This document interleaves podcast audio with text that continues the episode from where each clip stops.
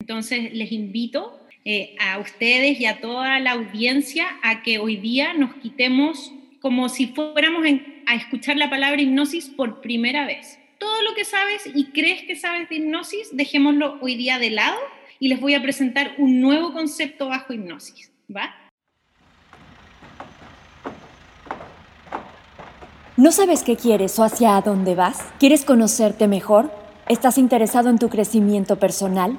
Escucha Espacio en Construcción y encuentra las piezas que te hacen falta para vivir mejor.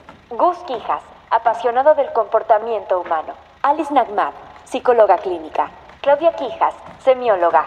Esto es Espacio en Construcción. Bienvenidos amigos a Espacio en Construcción. Estoy muy contento de tenerlos.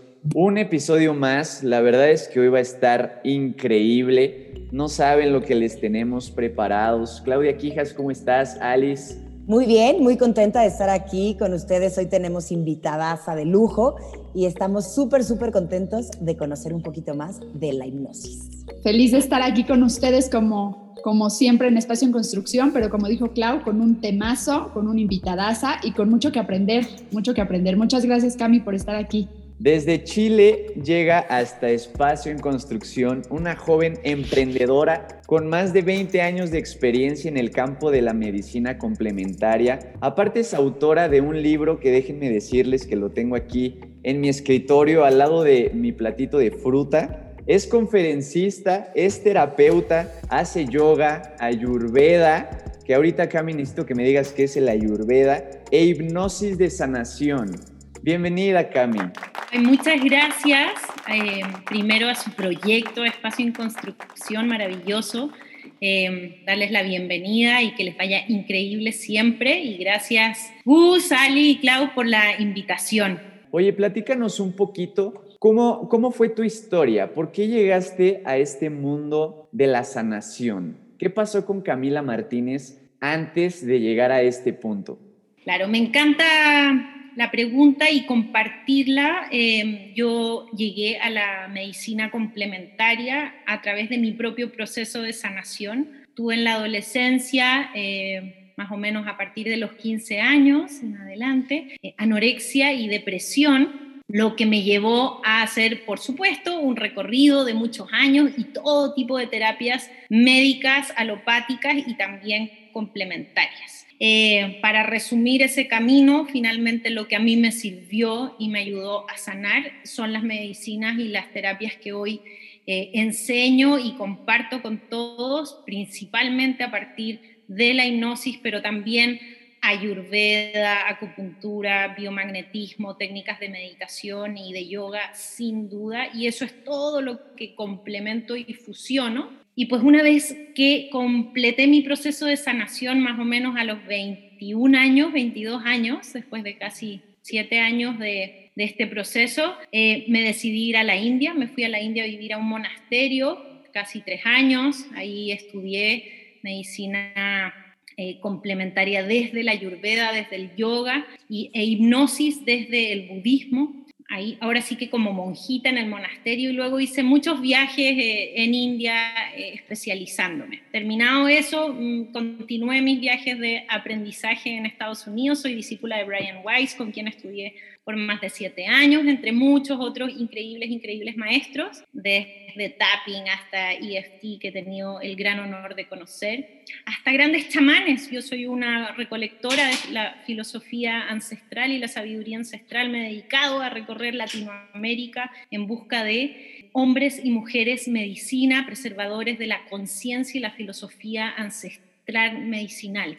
Y a eso es a lo que me dedico, al 100%. Wow. Es, es, impresionante cómo ahorita que estabas contándonos un poquito de tu historia y por qué entraste a todas estas eh, cuestiones de sanación alternativas, cuando solamente tenías 21 años ya habías pasado por 7 años de un tema de trastorno alimenticio y de un tema de depresión. ¿En qué momento a Camila le cae el 20 y en qué momento dices, necesito hacer algo por mí? Me imagino que tus padres, tu familia estaban al pendiente, estaban al tanto. Sin embargo, desde que eras muy, muy niña empezaste a vivir estos trastornos. ¿Y en qué momento dices, necesito ir más allá de lo normal y de lo cotidiano? Bueno, yo creo que fue muy claro el momento en el cual el marco de lo conocido, en mi caso era la, medicina alopática, lo más racional, eh, se acabó.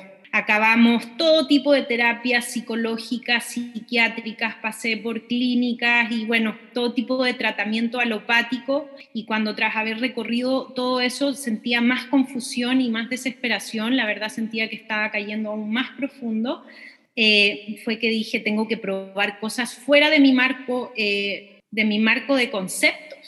Y fue muy interesante ese momento porque mis papás no le entraban a nada de esto, de lo complementario. Entonces fui yo la que tuve que literalmente empezar a agarrar libritos de meditación y empezar a practicar en casa, porque además estaba postrada, ya no me podía mover. Eh, y empezar a practicar en casa. Estamos hablando del año 2000, no había creo que ni YouTube. Entonces, también ni podcast, ¿no? Entonces no podía tomar cursos online, era libros, era libros, así empecé ya, ya a explorar. Empecé con prácticas tan profundas de meditación que me llevaron a tomar vipassanas, vipassanas de 10 días a los 18 años y eso transformó mi percepción. Dije, aquí está, por aquí es la, la onda. Y ahí fue que me, me, fui metiendo más profundo hasta que me empezó a suceder que entraba espontáneamente en, en hipnosis regresiva, tras, tras trances muy profundos, y eso me llevó a querer conocer un poquito más de dónde venía esa memoria.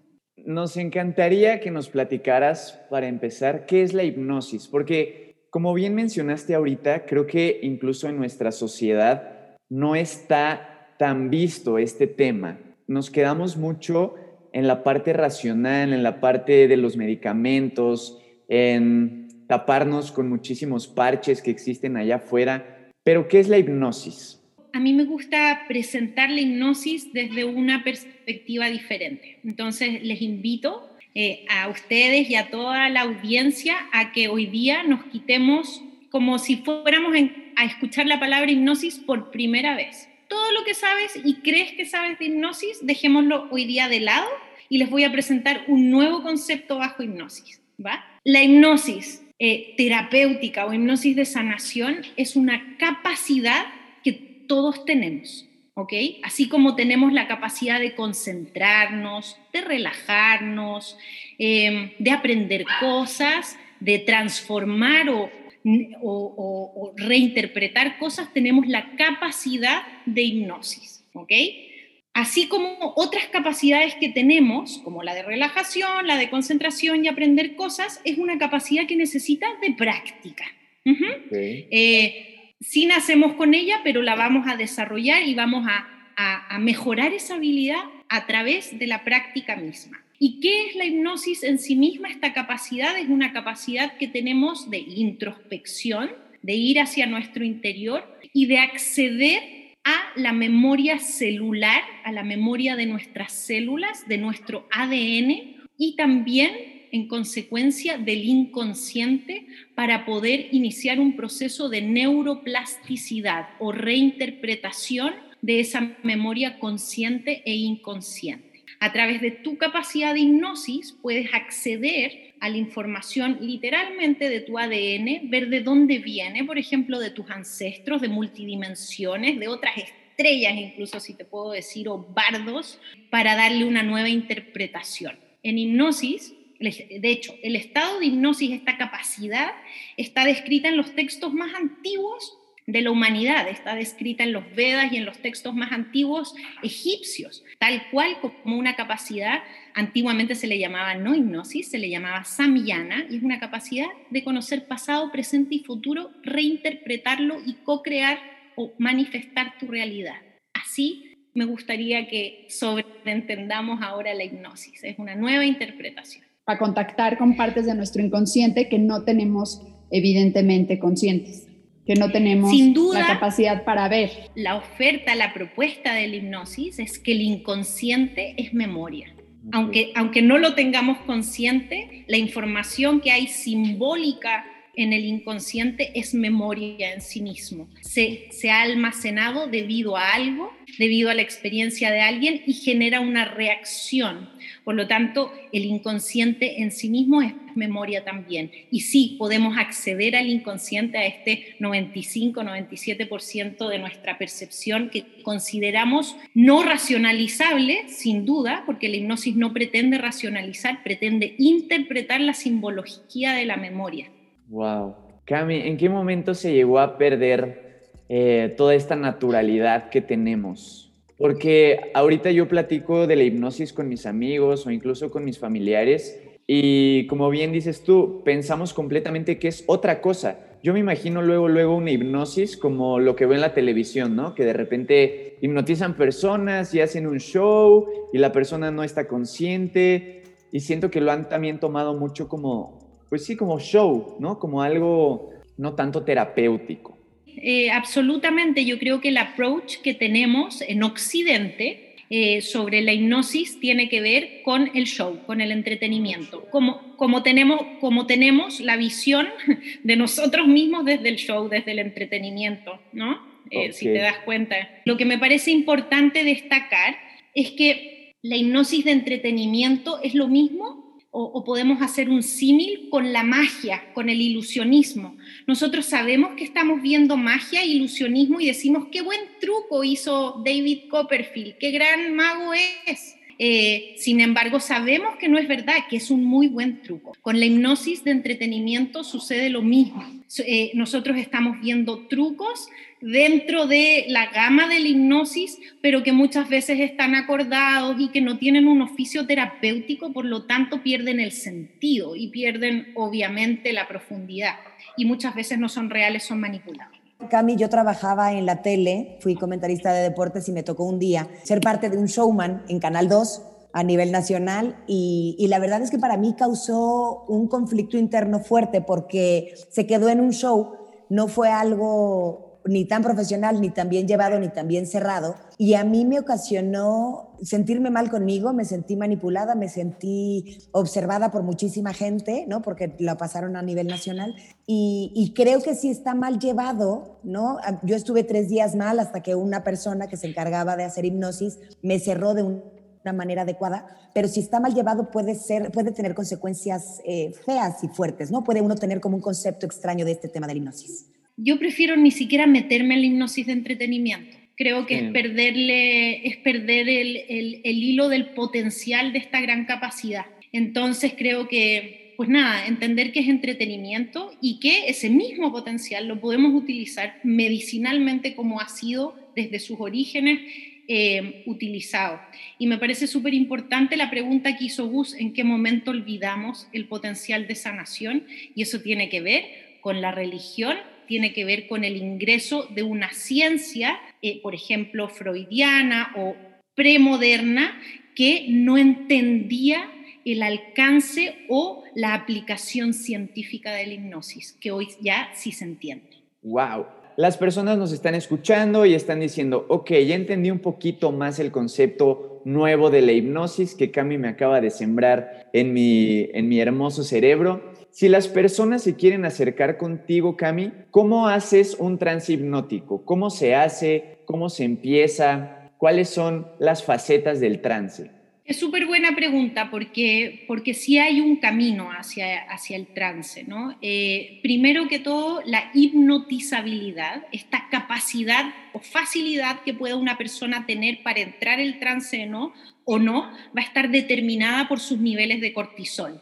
Por lo tanto, igualito al estrés. Por lo tanto, una persona que está muy estresada, sin duda, le va a tomar más tiempo o más práctica llegar a un estado de hipnosis. No pasa nada, va a poder llegar igual, pero seguramente va a necesitar practicar relajación consciente o lo que yo llamo yoga nidra, ¿verdad? Power nap o alguna meditación para que nos ayude primero a descender los niveles de cortisol para luego entrar en la hipnosis, que es un estado de de, trance en un poquito más profundo que una meditación y una relajación. Yo, yo quería preguntarte algo y con respecto a esta parte donde entras en el estado hipnótico, la primera fase de la hipnosis, porque yo soy una persona miedosa. ¿no? Que de pronto me da miedo perder el control, que de pronto me da miedo entrar en mi inconsciente y destapar cosas que a lo mejor es un mecanismo de defensa que no quiero eh, que se destape por, por, miedo a lo que voy a encontrar. ¿Qué, ¿Qué, pasa con esta eh, resistencia, por llamarlo así. A pesar de que tenga esta resistencia, podemos entrar en este estado hipnótico, pasa algo, hay algún riesgo. Eh, ¿Sabes? Para estas personas como yo que tenemos miedo a entrar a una cosa tan profunda, porque además tengo miedo porque sé que es real. Tengo miedo porque sé que me puedo encontrar cosas este, sorprendentes que no sé de mí misma. Entonces, para estas personas como yo que tenemos miedo, ¿qué, nos dirías? Eh, ¿Es riesgoso, no es riesgoso? ¿Te puedes quedar en el trance? ¿Qué pasa ahí? Sí, me encanta tu pregunta porque creo que ahí vamos a, la, a lo siguiente, ¿verdad? De las mitologías de nuevo, de la hipnosis.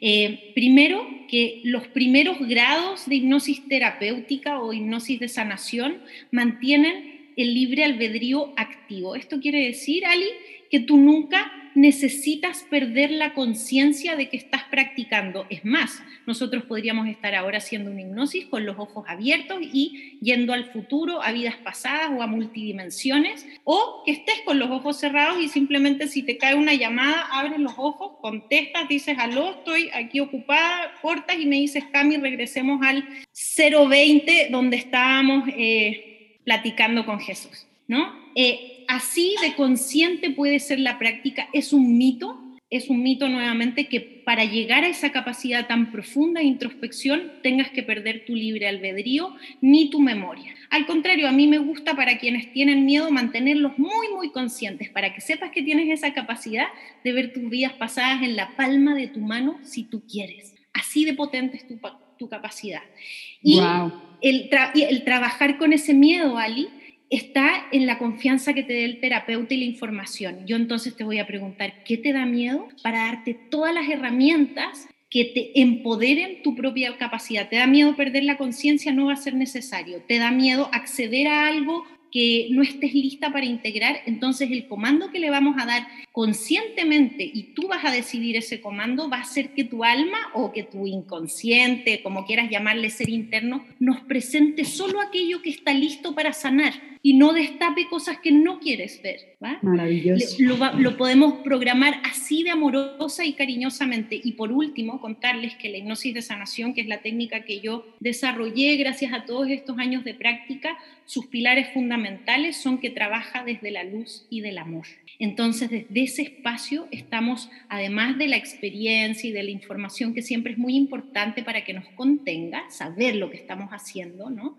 Eh, necesitamos saber que estamos trabajando desde un espacio amoroso y luminoso, contenidos en ese sentido. Sí. Alice, ¿cuándo te apuntas para tu regresión? Ya, puestísima. Y hablando de regresión, ¿es lo mismo la hipnosis que la regresión?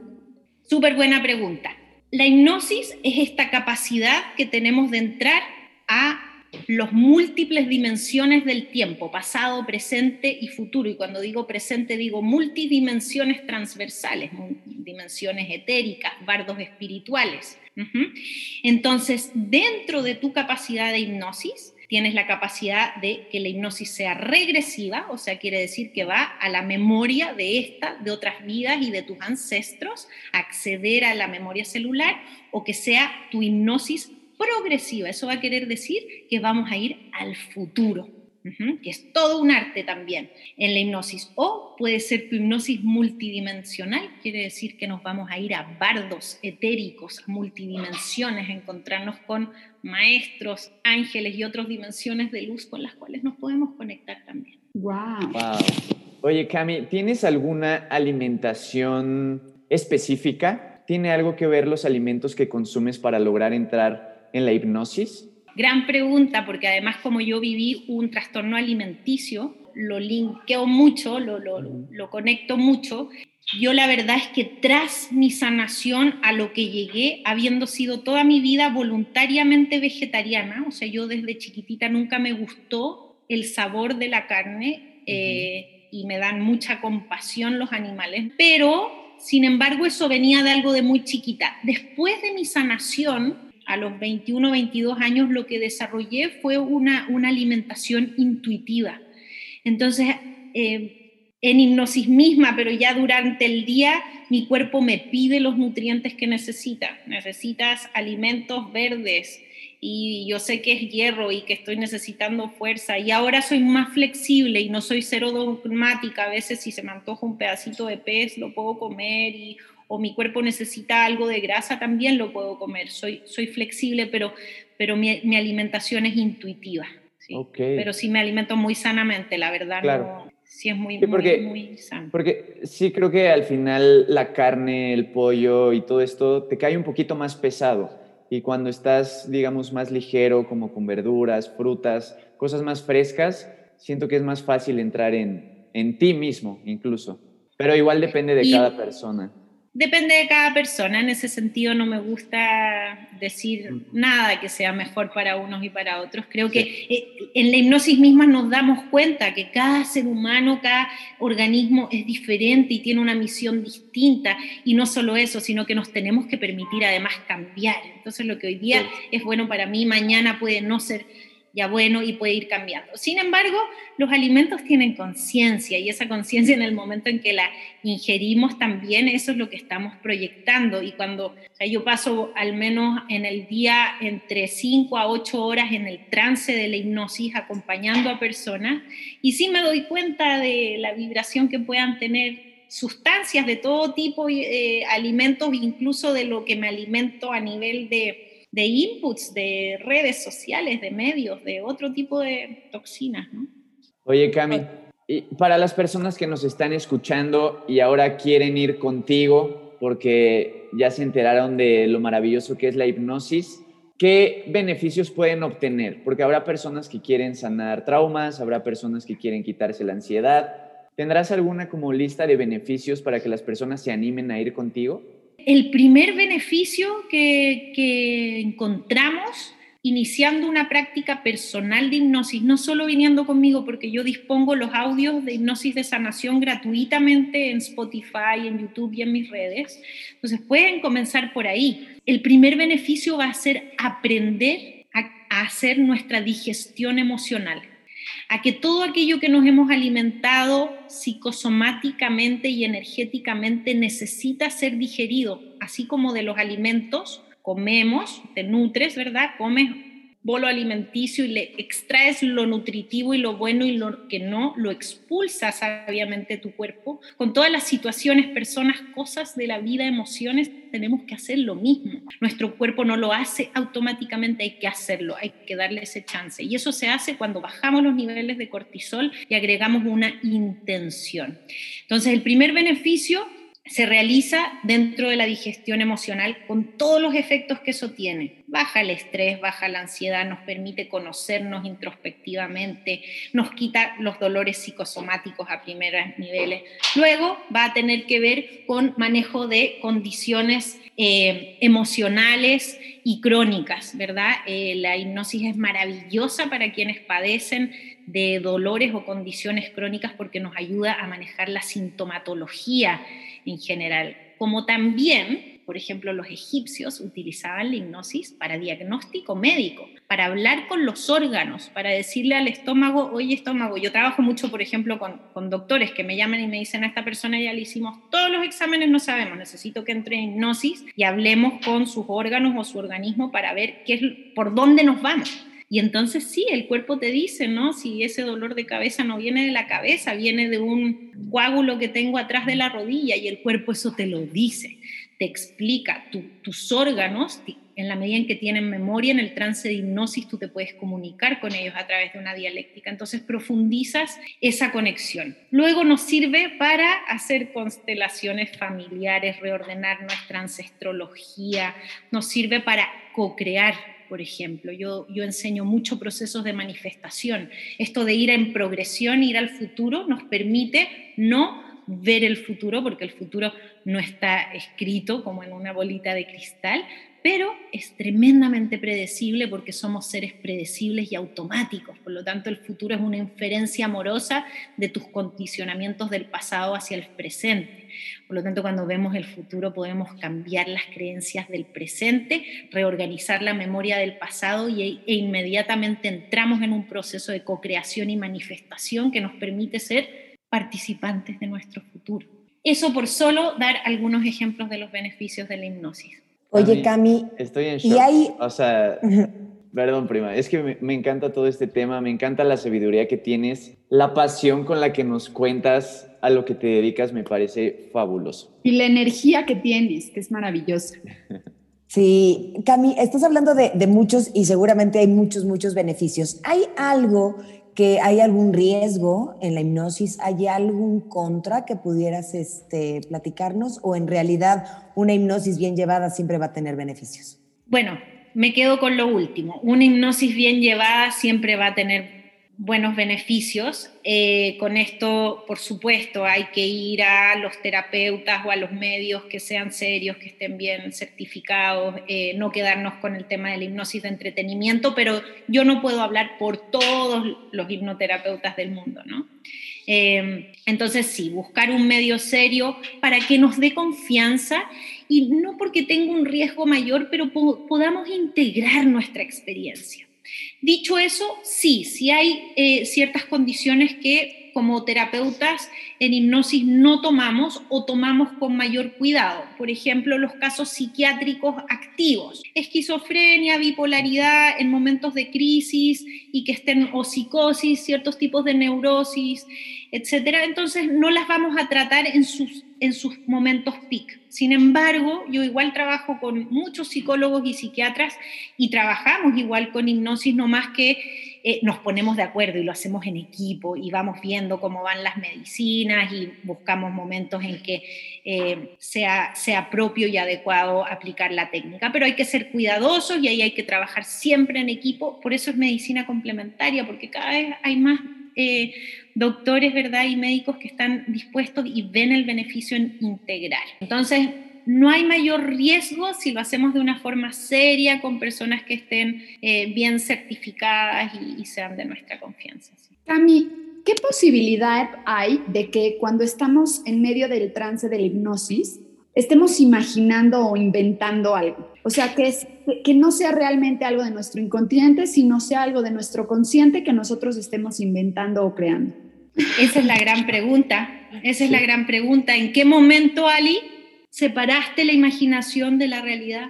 ¿En qué momento nos enseñaron que existe un campo de lo real y que lo imaginario no es válido para tu percepción?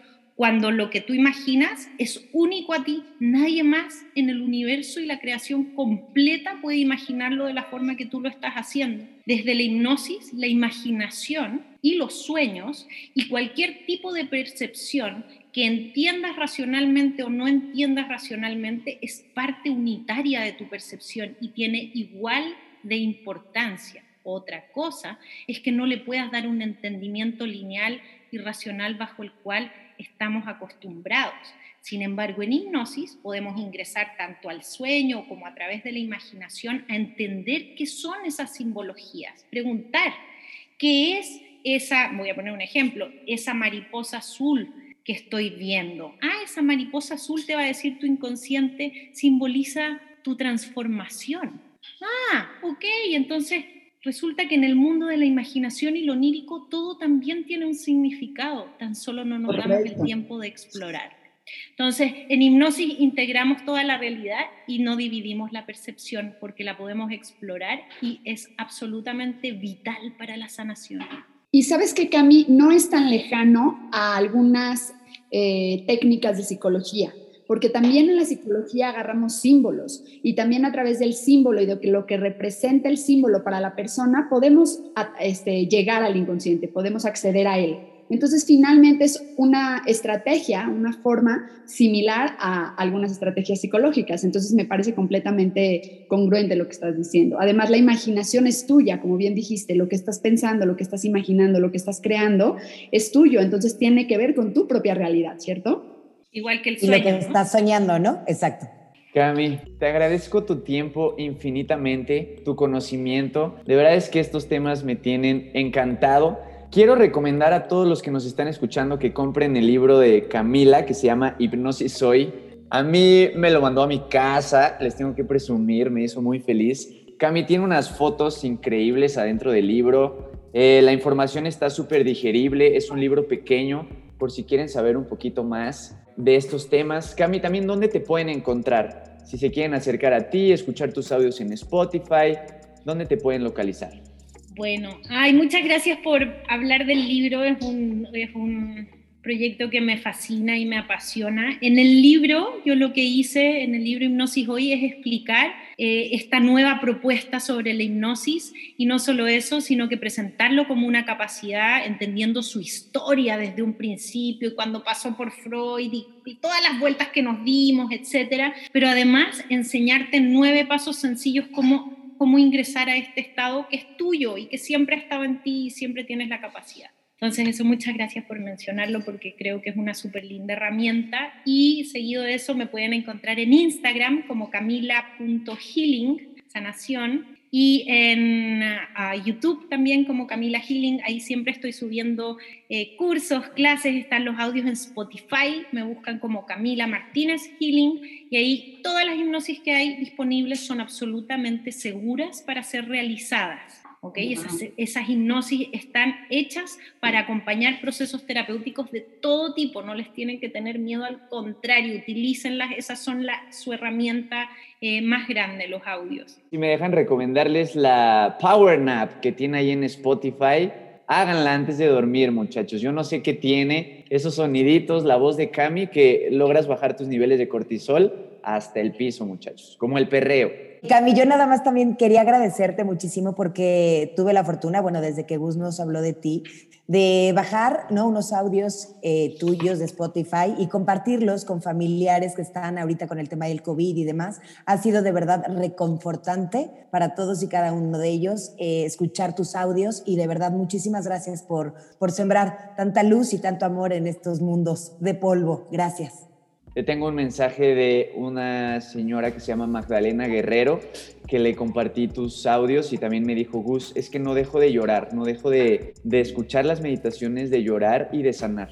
Está fascinada. Entonces sé que va a estar escuchando este podcast y le mandamos también un saludo. Y yo les tengo una última pregunta a todos. ¿Tú destruyes o construyes? Esto fue... Espacio en construcción.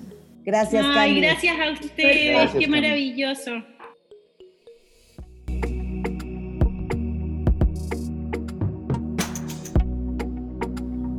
Te invitamos a seguirnos en Instagram, arroba tu espacio en construcción. Escríbenos